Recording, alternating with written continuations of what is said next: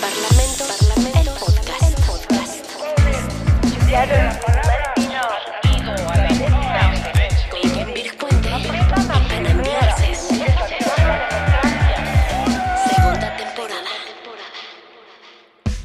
trabajo en las comisiones de un parlamento es fundamental para que las y los legisladores analicen en detalle los asuntos antes de que el Pleno los resuelva. Uno de los temas más complejos que ahí se estudian es el presupuesto de egresos, pues en ese instrumento se definen las verdaderas prioridades de un país y de un gobierno, más allá de discursos o plataformas electorales. En este episodio platicaremos con el presidente de la Comisión de Presupuesto y Cuenta Pública de la Cámara de Diputados de México, Erasmo González. Bienvenidas, bienvenidos a la segunda temporada de Parlamentos, el podcast, con Kemir Puente y Panambi Garcés.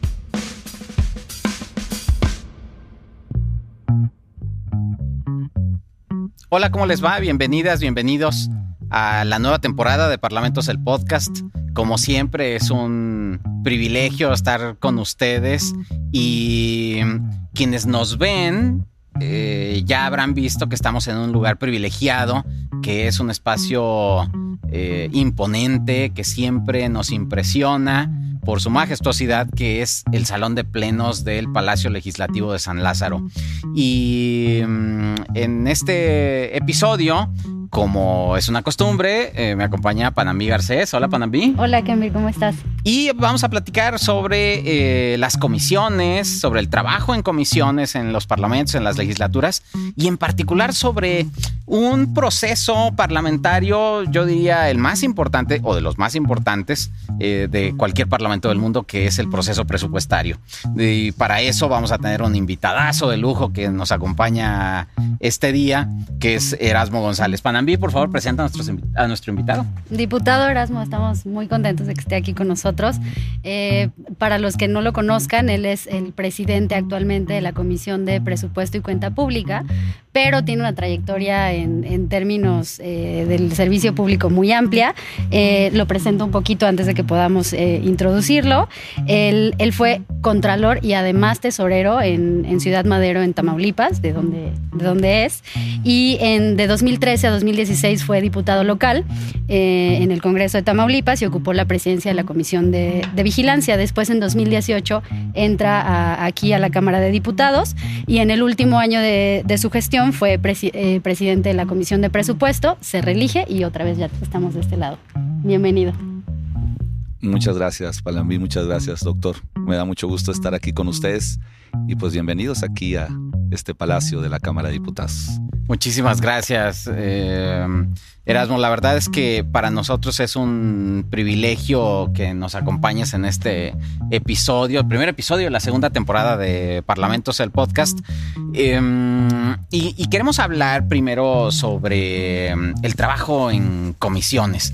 Todos los parlamentos eh, en el mundo trabajan en el pleno, por supuesto, que es lo que muchas veces vemos en la televisión, que es donde hay gritos y sombrerazos, que es donde se dan los debates más intensos y hay toda esta parafernalia y este histrionismo en los debates. Pero lo que no se ve muchas veces, eh, o poca gente alcanza a ver, es lo que sucede tras bambalinas, que es el trabajo en comisiones. Estos grupos de legisladores y legisladoras que eh, se reúnen para ver cuestiones más, eh, más técnicas, para ver cuestiones eh, que no se van a debatir públicamente, porque en el Pleno por lo regular tienen posiciones irreconciliables, y sin embargo lo que vemos en, en las comisiones es que no, ahí son mucho más abiertos, mucho, eh, hay, hay mucha más negociación, que es el otro lado de la, de la política parlamentaria. A veces el Pleno es como el, el histrionismo y, en el, y las comisiones pareciera como que es un trabajo más aburrido para el público porque es, es menos, eh, es menos atractivo en términos eh, de, de que hay mucho menos escándalo. Pero antes de que nos platiques cómo es el trabajo en comisiones, déjame preguntarte, ¿cómo se llega a ser presidente de la comisión más importante de la Cámara de Diputados? Porque quiero decirles que es el diputado más buscado por ahí de entre septiembre y noviembre. Yo creo que es el, diputado más cotizado de esta Cámara. Todos tienen que ver algo con él, todos tienen un asunto que ver con él. ¿Y cómo llegaste a ser presidente de la comisión más importante de la Cámara de Diputados? Muchas gracias por la pregunta. Es, es este, relevante porque llegué de dos maneras distintas. En la legislatura pasada, en el 18, llegué bajo un ejercicio, la verdad es que inédito, porque eh, tradicionalmente los grupos parlamentarios que tienen la representación en la Cámara de Diputados, pues en la, en la cantidad que tienen diputados pueden tener acceso a mayor cantidad de comisiones y como todos lo sabemos a las más importantes. Entonces el grupo parlamentario de Morena al que, al que pertenezco en el 2018 pues llega y aunque ahí no fui presidente de la comisión de presupuesto, alcé la mano para participar como presidente y en algo inédito porque es el grupo parlamentario el que nos escoge a los presidentes en el caso de nuestro grupo que es Morena.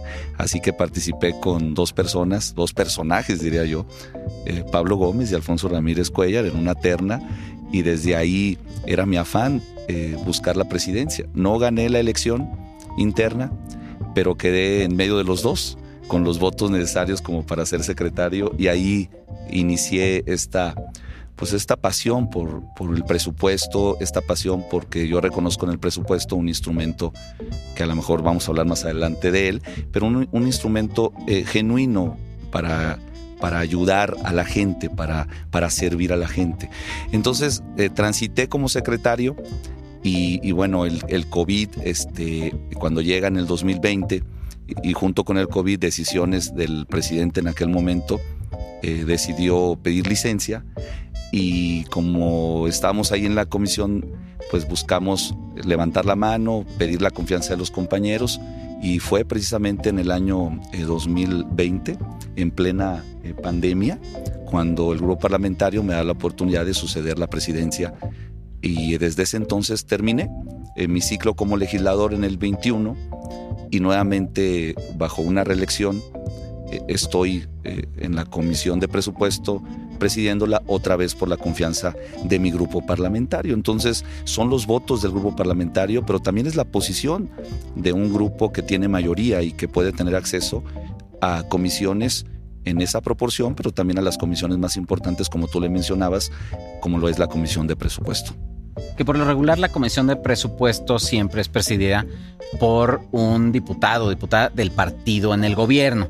Eh, digamos, es parte, es una regla no escrita de la práctica parlamentaria y cuando no hay mayoría del, Congreso o desde 97, la Comisión de Vigilancia de la Contaduría Mayor de Hacienda es la que es eh, presidida por un diputado de los grupos de oposición. Es correcto, son reglas eh, no escritas y, bueno, ahora este, que estamos en esta dinámica, eh, pues también es algo muy importante decirlo que a diferencia de otros grupos parlamentarios, nosotros decidimos en Morena eh, quiénes son los diputados que van a las presidencias de las comisiones que tú mencionas, cuando generalmente en otros grupos parlamentarios es la instrucción o la toma de decisiones del coordinador del grupo el Líder es el, que líder es el que el que pondera, ¿no? Este, entonces así llegué, así estamos trabajando en esta comisión que por cierto es la más grande de todas las comisiones. Somos más de 50 legisladores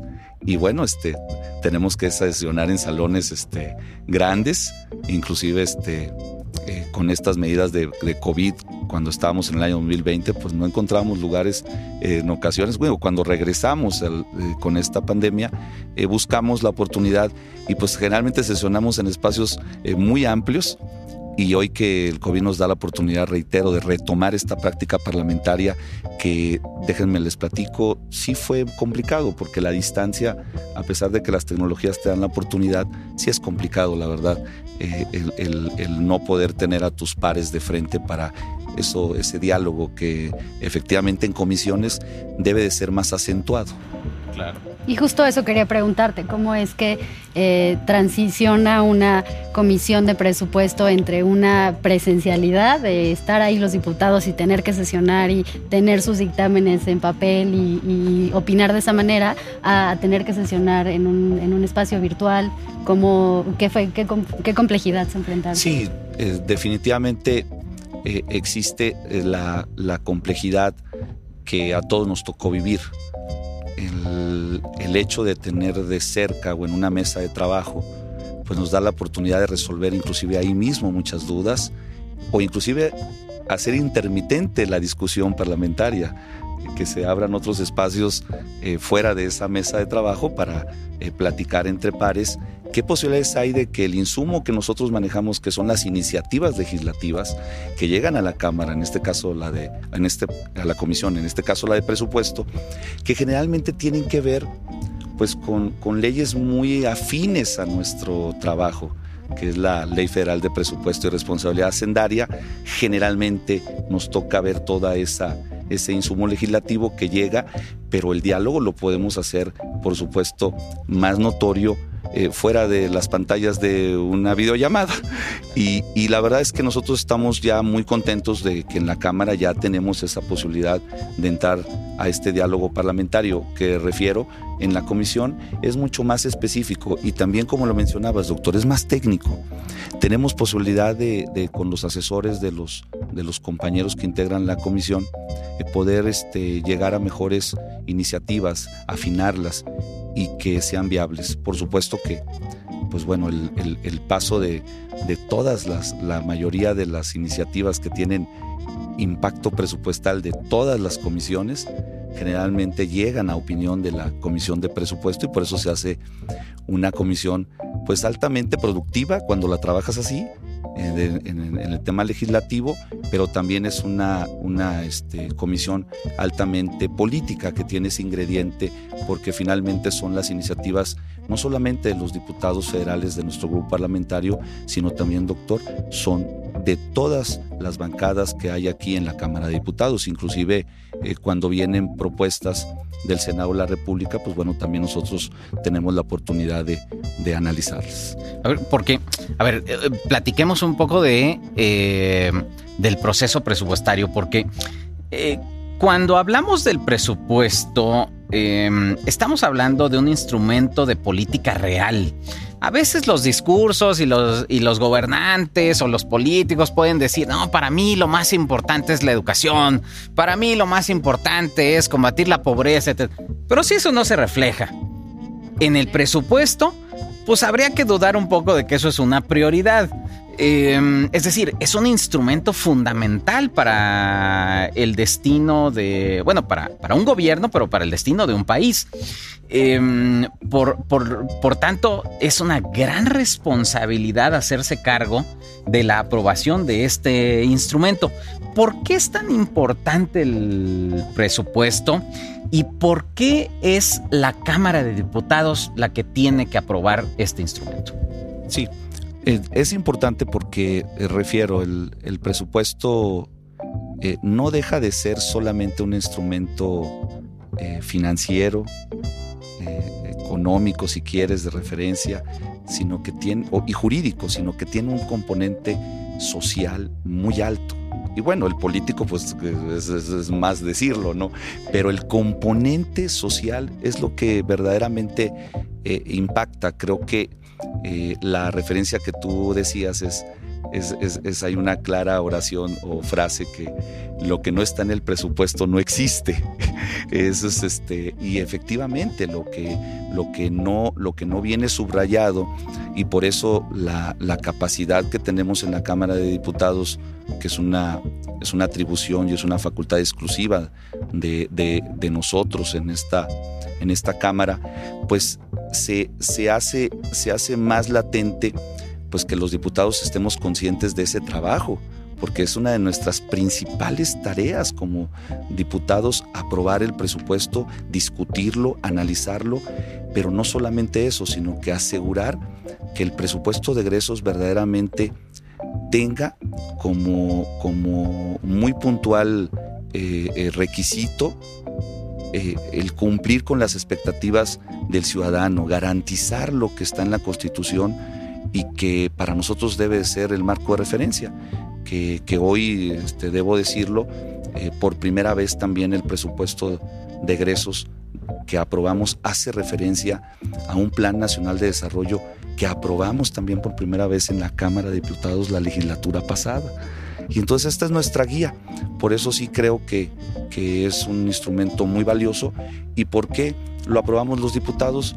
Pues bueno, primero porque está en la Constitución y segundo porque tiene un alto contenido de contacto ciudadano que es el que debemos de nosotros tener como representantes populares. Es decir, nosotros buscamos representar a municipios eh, que, que, tienen, tienen muy, muy particulares solicitudes, peticiones y también tenemos la manera de interactuar con las dependencias federales que están las entidades federativas para que ellos puedan escalar esas prioridades, esos, esos, esos requerimientos en la integración. En su momento hablaremos del, ciclo presupuestario cuando les toque hacerlos. Y al final lo que quiero, lo que quiero expresar con esto es que el presupuesto es una alta responsabilidad de la Cámara de Diputados. Me parece crucial este elemento político que mencionabas hace unos momentos eh, y seguramente lo viste en tu trayectoria como contralor y como tesorero, ¿no? El, cómo, no solo cómo se aprueban los recursos, sino cómo se ejecutan y hacia qué va dirigido. Eh, ¿Cómo se da ese componente político entre la Cámara, las entidades, eh, no solo de la República, sino distintas instituciones? ¿Quién te busca? ¿Cómo, cómo se da ese contacto? Sí, es, es muy interesante porque en, en, el, en, un modelo, en un modelo antes de que nosotros llegáramos en la legislatura, eh, la, la 64, en el 2018, había un modelo de, de solicitud de presupuesto pues muy tradicional aquí en, en la Cámara de Diputados, es decir, los grupos parlamentarios representados por sus diputados este, eh, tenían prioridades muy específicas que hacían que el gasto público se dispersara. Y como que el orden no estaba establecido, sino por más bien el interés muy particular de que un diputado llevara una calle o una escuela, que es genuino y es, y es correcto. Sin embargo, creo que esa, esa dispersión de recursos hacía que no fuera tan eficiente el gasto. Entonces, sí creo que en esa dinámica anterior, pues la negociación política, el acuerdo político con los gobernadores, con los presidentes municipales, era venir con todos esos requerimientos y expresarlos aquí directamente en esta oficina que tiene la Comisión de Presupuesto, que por cierto pues era impenetrable porque prácticamente eh, eh, llegaban nada más los diputados eh, este, prácticamente de un círculo muy, muy, muy este, privilegiado a exponer sus requerimientos y bueno, ahí se daba la, en la capacidad política pues los mejores acuerdos entre comillas para el país, ¿no? Sin embargo, la dispersión, reitero, creo que no fue una de las mejores este, características en la elaboración de los presupuestos pasados porque esa dispersión, reitero, pues hacía menos efectivo el gasto público. Terminaban todas estas solicitudes sin presentarse de manera correcta en la Secretaría de Hacienda y Crédito Público y terminaban en, en, ejerciéndose en la Subsecretaría de Egresos de la Secretaría de Hacienda de manera eh, que ya no se utilizaban para lo que se había aprobado, sino que entraban lo que nosotros llamamos a una licuadora de recursos y se dispersaban de, de, dependiendo de otras solicitudes que hacían al Ejecutivo Federal. Pero bueno, ahora ¿cómo se hace?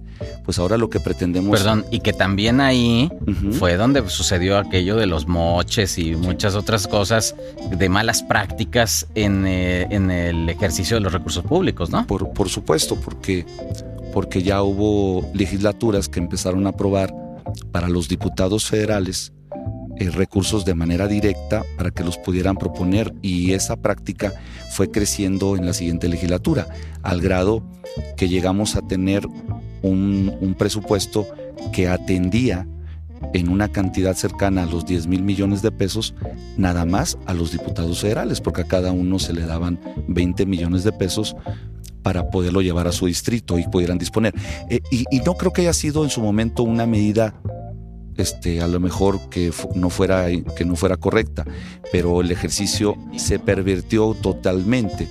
Y, bueno, eh, nosotros lo que hemos planteado ahorita es que el ejercicio, la, la, capacidad de gestión del diputado federal tiene que caer en mucha, en la dinámica actual del, del ejercicio presupuestal que, está proponiendo el Ejecutivo Federal, que es decir, que no haya dispersión de recursos, que los recursos tengan la viabilidad también de ser consensados de manera prioritaria con los gobernadores de los estados, es decir, que los gobernadores sepan que los aliados, los diputados federales, iremos en la misma ruta y el mismo camino con las dependencias federales a los cuales llegan esos requerimientos para hacer de nuestra capacidad de gestión una posibilidad real de que puedan ser incluidos ahora en un proyecto de presupuesto de egresos que será para el próximo año del 2023. Oye, eh, Erasmo, platícanos. A ver, pareciera como que eh, llegan, llega el presupuesto y se presenta el paquete económico casi que por arte de magia, pero eh, como pero realmente uno supondría que hay un trabajo prelegislativo, ¿no? Que es el proceso en el que el Ejecutivo elabora su proyecto.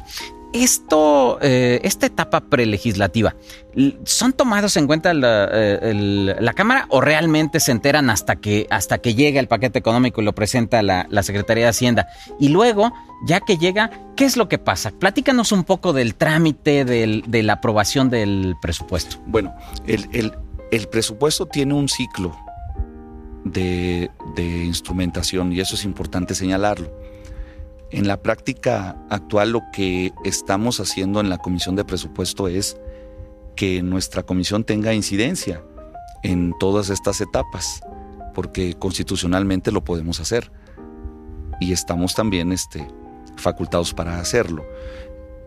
En la lógica del presupuesto eh, que se da a partir de una planeación que va acorde con, como lo dije, con el Plan Nacional de Desarrollo establecido, y después tendrá que ver un programa de, presupuestación que tiene que ver mucho con los esquemas programáticos que se pues que donde se define a dónde va, nosotros le llamamos el cajón en donde va cada gasto de cada dependencia y de cada partida. Entonces, eh, tendremos que buscar que eso quede eh, eh, bien establecido si hay nuevos programas se tendrán que instrumentar en esta, en esta posibilidad que generalmente se da en los primeros meses del año hasta el mes de mayo aproximadamente, porque ya después tendremos que buscar qué suficiencia de recursos tenemos, la estimación, porque acuérdense que el presupuesto de egresos no deja de ser eso, claro. una estimación.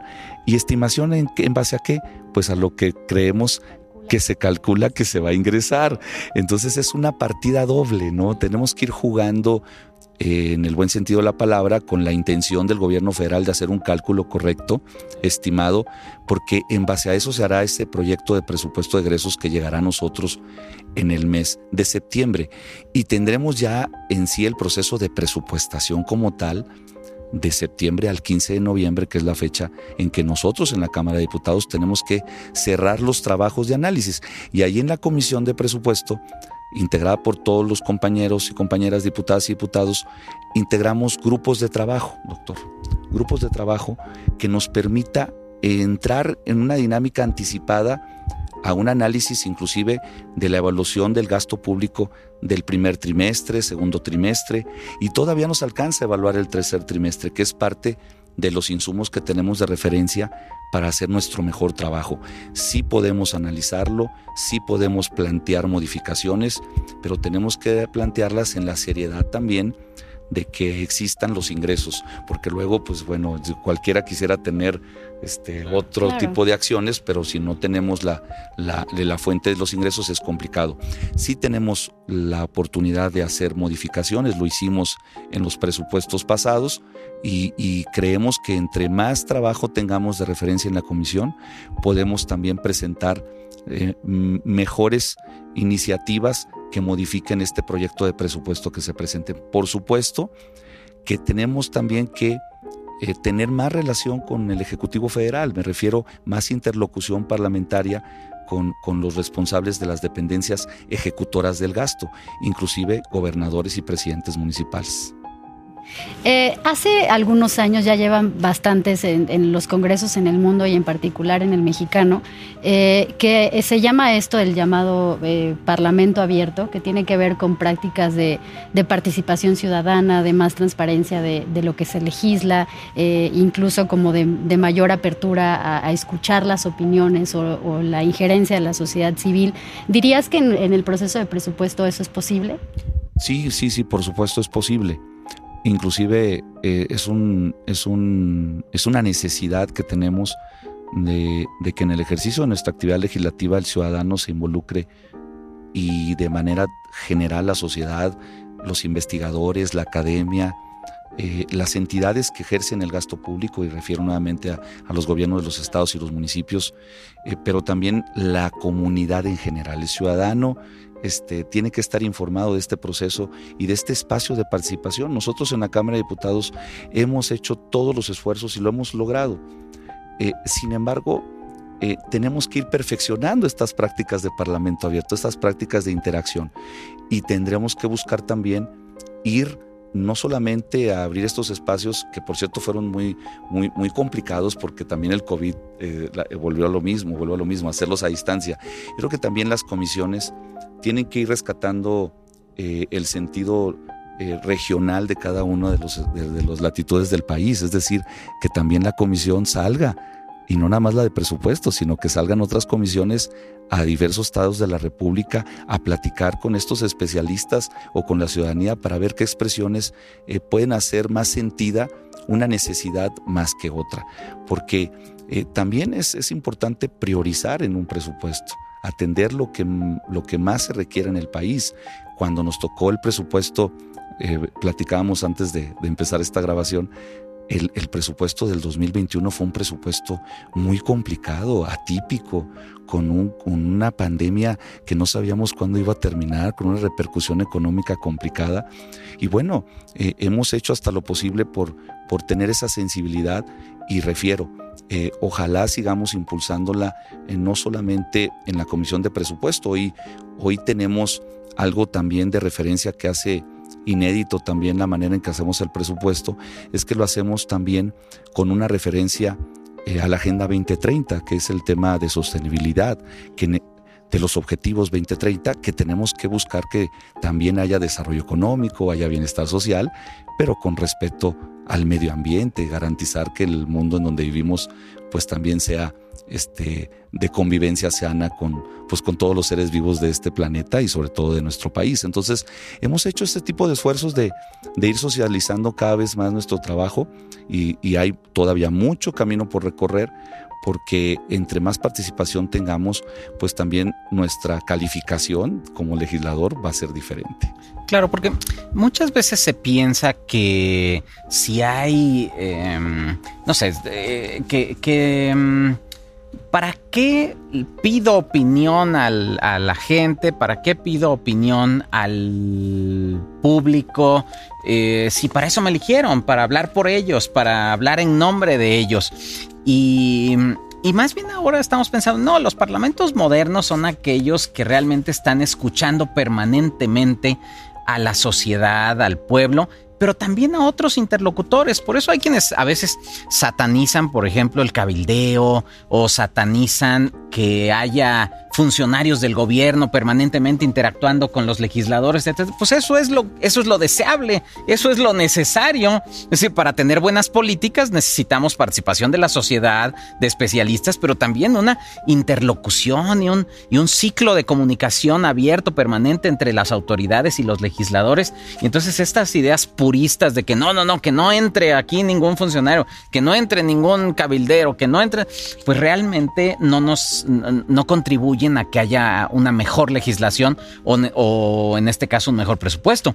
Em, no por el hecho de que alguien tenga una demanda, pues es que ya lo van a autorizar, simplemente es que están abiertos a escucharlo. Su responsabilidad es que el presupuesto sea equilibrado. Imagínense que el diputado Erasmo dijera, bueno, pues como soy presidente de la Comisión de Presupuesto, ahora le toca más presupuesto a Ciudad Madero y le toca más presupuesto, etcétera, solo porque yo soy presidente. No, tiene que velar por el bien común de todos y de todo el país. Y ese es el equilibrio necesario que se tiene que construir. Y por eso entiendo la, difícil tarea de una comisión de presupuesto en la que seguramente eh, cuántas llamadas recibirás en, esas fechas, pero llamadas, solicitudes de citas, eh, audiencias que te piden por parte de no solo del público, de gobernadores, de presidentes municipales, de funcionarios gubernamentales, debes de ser unas personas más cotizadas, eh, en, bueno, en la legislatura, pero particularmente en ese periodo de sesiones, ¿no? Sí, sí, aunque hemos tratado de, bien lo dices, este, sí se hacen muchas llamadas, mucha gente quiere hablar en la Cámara de, de Diputados, sobre todo en la de presupuesto de septiembre a noviembre. Y, y lo que hemos tratado de hacer es que adelantemos esos tiempos. O sea, también es que se quedaron acostumbrados a que eran esos periodos donde se decidía el presupuesto. Y hoy no. Hoy el presupuesto tenemos que hacer que incida antes. Que los, por eso mismo decía, los trabajos de los grupos los vamos a hacer, los vamos a instalar inclusive, yo estimo que en el mes de junio. Ya, ya, porque generalmente los instalábamos en septiembre. Y no, los vamos a instalar desde el mes de junio. Es más, es más, vamos a instalar, yo creo que también en el mismo mes de junio, una, una comisión de presupuesto con perspectiva de género. Muy bien. Para revisar el anexo 13, que es muy específico. Y bueno, son cosas que tenemos que ir adelantando en el análisis, porque si todo queremos meterlo a un análisis en estos 45 días, bueno, a ver, les explico la complejidad de esta legislatura. Nos instalamos el día 10 de octubre Sí, como comisión. sí. El presupuesto ya tenía un mes calentándose, entregado por el Ejecutivo. Cuando llegamos, de hecho, sesionamos, instalamos, al día siguiente empezamos los trabajos ya del presupuesto de este año 2022. Entonces, hay algunas circunstancias que hacen muy complicado como los, los presupuestos este, eh, eh, de cambio de sexenio, que también el, como el del 18 que nos tocó vivir, que prácticamente es inercial. Este, entonces, creo que, creo que ahorita yo puedo hablar por, por este año, queremos iniciar los trabajos anticipadamente, queremos tener esos acercamientos y esas llamadas que no solamente son de los, de los alcaldes, de los gobernadores, de, de, las, de, las, de las dependencias del gobierno federal, eh, no son nada más de ellos, son también de los entes con autonomía constitucional, Claro. Eh, que llegan también y de los poderes también y, de nuestra y de nuestra propia auditoría superior de la Federación que también viene a pedir su presupuesto que es nuestro órgano de fiscalización. Entonces eh, tenemos que que las universidades no se diga el tema de educación de salud. Entonces creo que el trabajo también con los presidentes de comisiones también lo hemos empezado a hacer desde antes porque las comisiones acuérdense que es las son las que de cierta forma también tienen un papel relevante en, en, la, en el proceso de presupuestación, al grado de que ellos presentan una opinión en referencia al, al presupuesto de egresos. Entonces, pues bueno, eh, vamos a hacer estos esfuerzos, eh, cambiarles la, la manera de cómo, de cómo hacer la tarea legislativa en la comisión va a ser diferente y va a ser un gran reto, aprovechando que ya el COVID ya nos empieza a soltar un poco más. Y Ahí es vamos. importantísimo, me parece que la comisión de presupuesto es eh, una de las comisiones que afecta el, el día a día de todos los ciudadanos de este país, si bien puede haber otras comisiones mucho más especializadas para un sector específico que tienen que ver con temas muy detallados, esta impacta en el día a día, ¿no? Y, y me parece muy bien que tengas eh, ya bastante normalizado, incluso en términos de tiempo, de empezar antes de abrir más espacios, para que quien esté involucrado en el gasto público eh, tenga más apertura a, a estar presente, Para a que ustedes se sepan observados y que sepan que esa observación es saludable. Sí, eh, eh, es, es muy, es muy favorable porque abres el espacio anticipadamente. Yo eh, te quiero comentar, por ejemplo, que la próxima semana vamos a iniciar en, en conjunto con, con las- con la, con la Comisión de Infraestructura una semana de la infraestructura transformadora. Es decir, empezar a buscar lineamientos que compacten el término de infraestructura. Porque hoy tenemos infraestructura dispersa en todo el presupuesto. ¿Están de acuerdo? Es muy difícil encontrar Ah, ¿verdad? en, por programas. y- y pareciera un entramado donde tenemos infraestructura hidráulica, y hospitalaria, carretera, eh, en Comisión Federal, en Petróleos Mexicanos. Entonces la dispersión este, eh, eh, también en el análisis no, no nos facilita eh, nuestra tarea legislativa. Entonces creo que, también es un buen esfuerzo de la Comisión de Infraestructura. Que, que- que está presidida por nuestro compañero Reginaldo y que también este, sepa el auditorio que, que los insumos que utiliza también la Comisión de Presupuesto y Cuenta Pública parten de un centro de estudios en finanzas públicas que también es un brazo muy importante de nosotros, la Auditoría Superior de la Federación, porque ellos, ellos ellos llegan al proceso también del ciclo presupuestario en el tema de, fiscalización y, también nosotros en el de rendición de cuentas. O sea, en esa línea también tomamos estas, opiniones, como también lo hacemos de, Coneval, lo hacemos del INEGI, lo hacemos de otras fuentes eh, de, las, mismas este, instituciones eh, que no son gubernamentales y que se dedican al estudio de este gran tema que es el presupuesto del país. Qué bueno que se va profesionalizando el, presupuesto, el proceso presupuestario, porque, mm, es decir, también cada vez tenemos em, eh, menos legisladores improvisados. Cada vez tenemos legisladores más especializados en distintas áreas temáticas, no en todas, no en todas, pero en algunas áreas temáticas las tenemos. Em, en una de ellas que es la de las más técnicas, es justamente esta, la de presupuesto, la de, la, de eh, supervisión de, la Auditoría Superior de la Federación, etcétera. Eh, pero, pero también el, trabajo del presupuesto, pues no es solamente un trabajo de los de las y los legisladores, sino que incluye el trabajo de personal de apoyo, eh, secretarios técnicos de todas las comisiones, eh, no nada más del personal de asesoría de la Comisión de Presupuestos, sino también, ya mencionabas, el Centro de Estudios de Finanzas Públicas, otros centros de, estudios, etcétera. Y yo creo que poco a poco se avanza en la profesionalización de la actividad eh, parlamentaria. Bueno, estamos ya por, cerrar el, el episodio y tenemos un par de preguntas más aprovechando la presencia de Erasmo porque queremos eh, que nos cuente muchas cosas más, que nos cuente todos los secretos inconfesables de la, de la Cámara de Diputados, a ver qué nos puede, qué nos puede contar. Siempre tenemos esta, este momento en el que, bueno, al final los diputados profesionales eh, también son humanos y, y, nos gustaría saber si tienes alguna idea de una anécdota o algo simpático que les haya sucedido o algo que se les haya atorado eh, que tenga que ver no tanto con el trabajo parlamentario, sino con la experiencia del día a día? Bueno, para, para nosotros siempre, eh, y para mí en lo particular como anécdota, pues siempre, más que anécdota, es una, es una, es una expresión que yo guardo mucho, que la, que la cuento poco porque este, encontrar el reconocimiento en una comisión es complicado como la de presupuesto. y Nunca puedes quedar bien con todos. Con todos.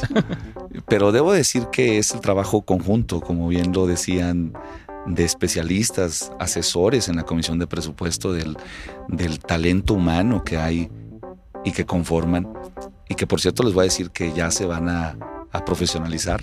Ya viene una iniciativa para que eh, los enlaces técnicos ya formen parte del servicio profesional de carrera en la Cámara de Diputados. Mientras más Entonces, ese es, un, ese es un paso más que vamos a dar aquí en esta legislatura.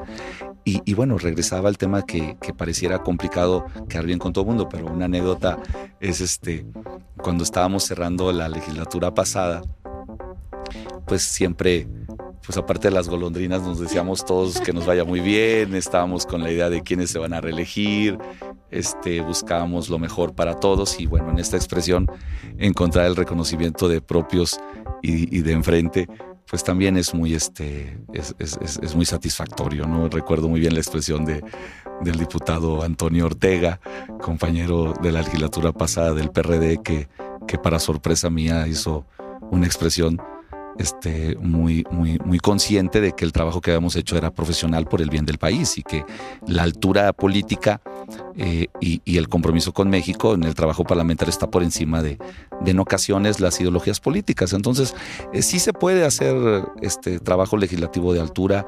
Eh, tenemos que agotar todas las capacidades políticas para lograr que lo técnico y lo, y lo que es viable también este, eh, políticamente funcione. Entonces hay, hay, hay espacios de construcción. Mira, yo recuerdo mucho también en otro momento la ley de austeridad republicana, que también es algo chusco porque, bueno, divertido, porque nos tocó construirla en la Comisión de Presupuesto, junto con otros diputados de otros grupos parlamentarios. Y pues bueno, de, repente venían este, eh, este, propuestas en la ley medias complicadas, ¿no? Este, eh, muy, muy, que, creíamos nosotros sobrepasaban. Y ahí este, tuvimos la oportunidad de, de, hacer buena química con, con algunas propuestas que había que modificar y fue un gran ejemplo de también de, de, de, que sí se pueden conciliar algunas acciones y sacamos una ley de austeridad que si no, que si no fue unánime, sí fue votada por la mayoría de los, de los diputados también de otros partidos políticos. Se pueden lograr acuerdos, pero ¿se pueden hacer amigos? Fíjate que sí, yo creo que sí, creo que sí, se pueden hacer amigos, se pueden construir amistades que pueden iniciar aquí en la legislatura. Yo este, estoy seguro que, que al paso de los tiempos voy a seguir conservando amistades que logré hacer en la primera legislatura en la que he tenido la oportunidad, que fue la 64. Y pues con una herramienta como hoy es las redes, pues este, permaneces en el tiempo, aunque no a lo mejor en el espacio cercano, pero sí en una comunicación permanente. Entonces, creo que sí se puede, fíjate. Sí los legisladores. Inclusive de oposición, ¿eh? Es, eso me preguntaba. Claro, inclusive de oposición. El, eh, las y los diputados, eh, ahora con la posibilidad de la reelección, pues espera que también puedan tener eh, eh, largas trayectorias legislativas, aunque bueno, pues siempre están presentes sus, sus ambiciones legítimas de ser presidentes municipales, gobernadores o presidentes, presidentes de la República, o senadoras, senadores, etcétera. Eh, cuando te vayas de la legislatura, porque te irás en algún momento, ya sea para ser gobernador o para ser secretario de Estado, no sé, para, para algo, pero en algún momento dejarás la, la legislatura. ¿Qué es lo que crees que más vas a extrañar de ser diputado? Fíjate, lo que más voy a extrañar de ser diputado es el contacto permanente con un, con un círculo de decisión política, con un círculo que tiene capacidad de incidir. Y al decir círculo no es ni privilegiado, no, hablo de un círculo que tiene capacidad política para servir a la gente, para que, para que podamos hacer algo en beneficio de la gente. Creo que, creo que aquí en este espacio legislativo se pueden sembrar muy buenas iniciativas al favor del país y, y más allá de lo ideológico, creo que han surgido, ¿no? Creo que han surgido y, y, no a lo mejor en estas últimas legislaturas todas, pero la historia del constituyente de nuestro país es muy sabia y es muy rica. Yo aspiro a, a que este espacio siga siendo este, este ambiente de construcción por el bien del país y, y más allá de los sombrerazos y, y empujones que se dan en una, pues este, pues muy normal jornada legislativa de un presupuesto en ocasiones. En la calentura del debate parlamentario. O de otra reforma, el debate calendario sube de nivel, baja de nivel. Pero es lo que más voy a extrañar, el tener la oportunidad de incidir con un grupo de mexicanos, con un círculo de mexicanas y mexicanos que hoy más que nunca eh, necesitan eh, tener disposición política para interactuar inclusive con los otros poderes del Estado. Entonces, creo que aquí es el espacio y eso extrañaría. Y reitero, no es poder, no es un privilegio, no es este, tener autoridad, sino tener la oportunidad de servir. Y creo que es lo que yo más voy a extrañar, el día que me vaya. Si alguien que vea este episodio y, nunca se ha metido en términos de presupuesto, porque además yo creo que si de por sí es difícil que la gente se involucre en los procesos públicos o en los procesos deliberativos, cuando, tiene que ver con números, pues todavía menos, ¿no? ¿Qué, ¿Cómo dirías que sería eh, la vía para que alguien se meta a conocer qué está haciendo la comisión en este proceso que dices que es eh, empezar en unos meses? ¿Qué tienen que más o menos leer, entender, para poder involucrarse o entender por lo menos qué se está discutiendo en el interior? Fíjate que es una extraordinaria pregunta que me voy a remontar a una historia muy rápida. Yo estudié contaduría pública en la Universidad Autónoma de Tamaulipas y siempre imaginé primero llevar la contabilidad de una empresa grande. Uh -huh. Me, primero una mediana, una grande. Nunca en un despacho de contadores porque nunca creí que mi lugar iba a ser en un despacho. Y luego, y luego pensé, ¿y cómo será la contabilidad de un municipio? Fui tesorero de un municipio. Entonces, pero siempre eh, tenía la carrera de contabilidad gubernamental, siempre, a ver, ¿cómo se hace la contabilidad de un municipio, de un estado? Cuando fui diputado local, pues forzosamente al ser presidente de la Comisión de Vigilancia de la Autoridad Superior del Estado, tenía relación con, con toda la información financiera y económica del Estado. Pero de joven siempre eh, pensé cómo sería eh, la, la, las finanzas del país. Nunca me imaginé, nunca me imaginé tener acceso a tanta información que me permitiera conocer eh, eh, los registros de, la vida eh, en las finanzas públicas de, México y de la gran, gran oportunidad que tiene un diputado federal de incidir en ellas. Entonces, pues para mí es algo que, que, que- que es este, eh, también una enseñanza eh, y, y ca- y casi que de referencia para quien quiera del público que nos está este, viendo y escuchando con mucho interés decirles que de entrada pues hay documentos básicos que podemos ir encontrando. La propia Secretaría de Hacienda y Crédito Público, que por cierto es una de las dependencias con las que más interactuamos, tiene introducciones muy claras al presupuesto participativo, al presupuesto ciudadano, que empecemos a, a comprender los conceptos generales de- del presupuesto del país, de las finanzas públicas del país, por supuesto de la ley de ingresos, de los ingresos del país, y, y también que, que tomen de referencia pues los estudios que también presenta eh, nuestro centro de aquí de, de la Cámara de Diputados. Hay organizaciones muy especializadas también que digieren muy bien la información, que las pueden encontrar en sus plataformas, pero, pero también el Senado de la República tiene estudios en finanzas. Entonces, hay diferentes entes públicos y, no gubernamentales que pueden también darle la óptica no solamente de nosotros los políticos, sino también de una, opinión externa como la que ustedes hacen al darnos estos espacios a los legisladores de, de ir creando y fomentando. Y también, y también refiero, este, es, es muy importante tener en referencia pues, los informes que da la Secretaría de Hacienda y Crédito Público, eh, los, los indicadores que dan en los informes trimestrales, que, que son para analizarlos profundamente en una, en una tarde este, de tranquilidad. Eh, ver esos resúmenes ejecutivos son muy buenos. Eh, entender también que existen los precriterios de política económica que salen en el, que salieron en el mes de marzo.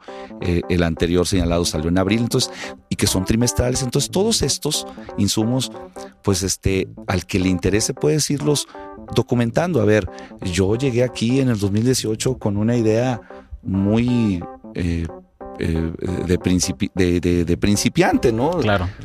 porque el espacio que te da la Cámara de Diputados es un espacio en todas las comisiones, si tú quieres, de, de analizar información que te llega a la Comisión de Presupuesto y a la Cámara de Diputados y que está a disposición también de cualquier ciudadano.